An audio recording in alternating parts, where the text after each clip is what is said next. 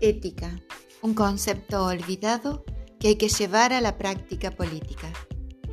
Cuando hablamos de ética, hablamos de ideales, valores y principios que hay que sostener y practicar tanto en la vida cotidiana como en la función política.